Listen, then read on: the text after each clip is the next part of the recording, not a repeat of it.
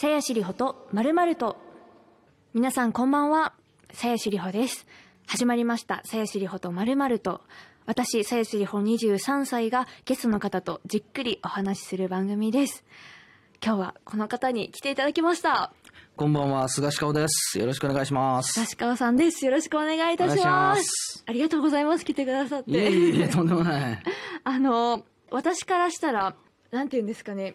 芸能界の中でもレ、レ、なんか、レジェンドみたいな感じで。やめてくださいよやすいません、なんかその、持ち上げるとかそういう意味じゃなくて、本当になんかあの、ちっちゃい頃から知ってる方で。ちっちゃい頃から知ってる。はい。ね、あの、いや、当たり前の話だと思うんですけど、でももう、語彙力がないですね。あの、私、今まで、はいあの、モーニング娘。のメンバーで、この MBS ラジオさんでやらせていただいたときに、あ、あの、一緒に、明石家さんまさんと番組をさせていただいた時があって、はいはいはいその時初めて会った時も、あ、さんまさんっているんだ、本当に、みたいな感じだったんですけど、今日はなんか、あ、菅氏川さんって本当にいるんだ、みたいな。いやもうそんな、さんまさんと比べるなんてとんでもないですよ。本当にもう本当そういう感覚なんで、いやいやだから来てくださってありがたいなと思ってるんですけど、あの、菅さん私のことを知っていってくださったりとか知ってますはい。あの、モーニング娘。の時も、あ本当ですか？お名前は存じてましたし、はいなんかそれで深掘りしたりとかしてましたね、こう、ウィキペディアで。あ、本当ですか、ウィキペディアで調べてる。そうそうそうそあ恐縮です。とんでもないですありがとうございます。でも、あの、菅さんもラジオ番組されていたりとか、はいあの、拝聴させていただいてたんですけど、対談形式だったりするじゃないですか。はい私の、この番組もそうなんですけど、はいあ、もうなんかそういうのでいっぱい、ちょっとコツとか、あの、お聞きしたいな、人と話す時のコツとかもお聞きしたいなと思いながら、はねい。いろいろ伺えればと思っているんですけれども、今回もよろしくお願いいたします。さゆしりほとまるまると、この番組は MBS ラジオとラジオトークからお送りしています。さゆしりほと、菅氏顔と、よ今夜のゲストは菅氏川さんです。改めまして、よろしくお願いいたします。ろしくお願いします。あの、菅さんが私、あの、調べさせていただく中で、完全に、あの、フリーで今、活動されているってことを初めて知ったんですよ。はあはあはあで、まあ私も、あの、事務所が変わったりとかいはいすることあったんですけど、やっぱり、スケジューリングとか、うん。オファーがどうこうとか、すごい管理大変なんじゃないかなって。そうですね。そうですよね。はいそこら辺のこう、塩梅とか、はいご本人でどうやってされるんだろうっていうの、単純に。最初はね、一人でやってたんです。はいそしたら、あの、メールの返信だけで、はい。週の半分使わないと返しきれないぐらいやっぱり来るんですよね。そうですよねで、その上に契約だとか、うんなんとかってなると、あの、例えば、どっかからギャラもらいますっていう時に銀行口座を開いてもらわないとい、こっちの銀行口座と提携してもらわなきゃいけないのの、その契約だけで、また法務局行って、登記を取ってきて、それを提出してとか言って、そんなことやってたら、はい。あの、一週間のうち、音楽やってる時間が一日ぐらいしかなくて、本当ですよでね。これはダメだってなってう、んで、ちゃんとやっぱり音楽をやるためにフリーになったんだからっていうんで、うんえっと、途中から専属のマネージャーを、なるほどあの一緒にやってます、今は。あはい。いやそうそうじゃないとって感じですよね。いや、もう大変だったですよ。俺、週に何回法務局来てんだろうみたいな。の仕事してるはずなのにって感じ。そう、音楽をもっとね、一日中やるつもりでフリーになったのに、みたいな感じだったんだよね、最初はね。はい。だったら今はもうそれは改善されたというか。もうそうですね、はいあの、全部お任せでやってもらってますんで大丈夫です。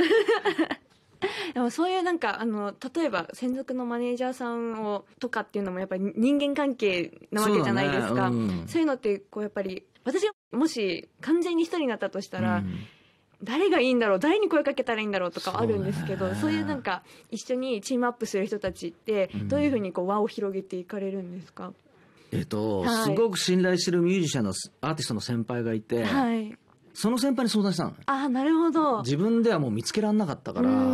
そなかなかそんなパパパってならないんですよね。うんで、人脈のすごい持ってる先輩に、はいこうこうこうでちょっとマネージャー探してるんですけどって言ったら、うんこういう人いるけどどう？って紹介してくれて、それで一緒にやることになったらうまくいったんだよね。なるほど、うんそこはご縁がつながってそうだね。でも、他にもいっぱいマネージャー以外にもね、ライブの制作をやったりだとか、うんいっぱいいろんなスタッフがいるじゃない？そうですね。ダメな人もいたよ、やっぱり。もちろん。うんなんかこう、はい紹介されて一緒にやったんだけど、はいなんか全然合わないなみたいなのもうん。やっぱりあったよね。それやってみないと相性はなかなか、そうだね。その人が優秀とかそういうだけのあれじゃないですもんね。そうそうそうそう確かに私もなんかライブをする機会が今一人であるんですけど、うんうん。そういう時にももう新しい方と一緒にやることが多い上に私は少し人見知りなところがあるので、はいはいこう意見を言い合うのが大事な時とか、うん。意見出し合うのが大事な時とか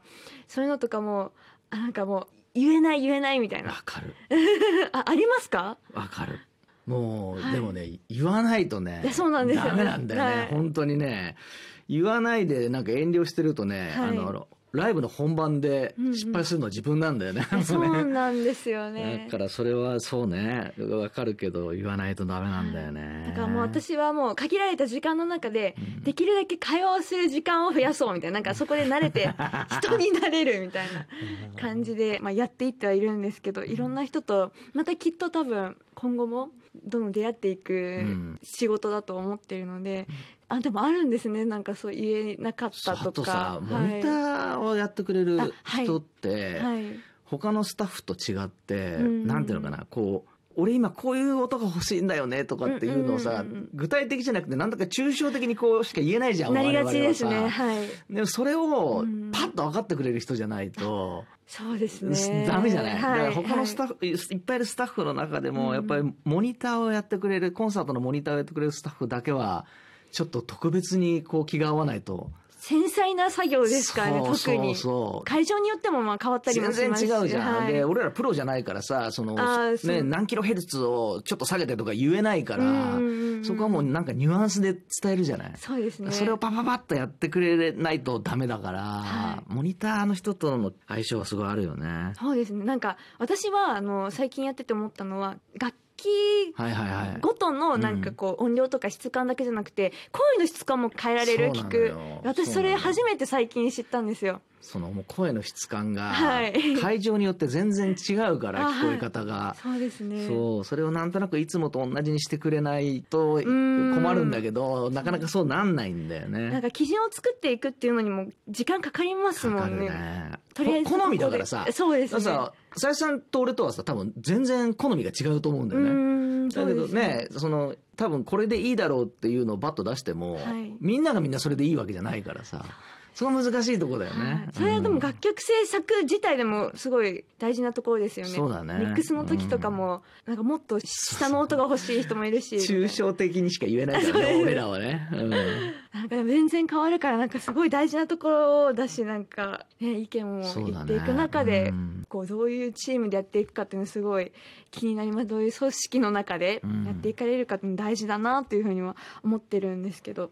菅さん自身はご自身はあのその楽曲を作るっていう中ではご自身の曲とあうん。とあの、アーティストさんへの楽曲提供、はいはいはいはい。うんよくされてるじゃないですか、はいはい。なんかこうご自身が歌う体で作るのとこの人に歌ってもらうっていうので作るのってプロセスって変わるんですか、昔は変えられなかっただからあ自分が歌うようにしか作れなかったんだけど、はい、ここ10年ぐらいはようやく変えられるようになったかな、はうん、なんか何やった時だっけカトゥーンやった時か。はい、カトゥーンやった時うに、ん。彼らはなんかさちょっとなんていうのこう不良っぽくてさ当時ね。うん。不良っぽくて、はい。でもうすげえとんがっててオラオラな感じだったんだけど、確かにはいなんか俺の歌詞ってもうちょっとナイーブで、うんうん。ちょっとこう引っ込み思案で、はいっていう感じのニュアンスの方が強かったから、はい。それで歌ってもらっちゃうとうん。絶対ハマんないから、うん。彼らのキャラクターにならないと歌詞が書けないなって思って変えたのが最初だったかな。ああそこが起点だったうん、でもそれでももう15年ぐらい前だったもんね。うんそこからなんかだいぶこう変えて書けるようになったかなキャラクターを。なるほど、うん。で最初はもう自分が歌ってても成立するしみたいなことが多かったってことうん、それしかできなかった。あー。そもそもうん。うん楽曲を提供するっていうことに至った経緯とかってお聞きしてもいいんですか？それは あのあなた様のところの事務所におられる森高様がですね、あはいはい。アプロントの。はい。はい俺ほ人に提供するのがあんまり得意じゃなかったしそうやりたくなかったんですよ。なんだけど、はい。あのなんか一緒に食事の会に呼ばれて、はい。で森高さんうにん潤んだ目で曲書いてくださいって言われてはいって言っちゃったんですよ、ね、つい。つい。断るつもりで食事会に行ったんだけどなんか潤んだ目で言われて「はい」って言っちゃって、はい。で2曲作るその後ももう1曲作ったんでそれが最初っていうかうんだったかな。突然のだったんですかね、うん、それまでは、い。まあ、夜空の向こうとか歌詞だけだったんで、そういうことか、うんなるほど。詞曲両方っていうのは森高さんが初めてで、へえ、はなるほどねそこに 結構近かった場所が、潤んだ瞳で言われて、はいと言ってしまったんですよね。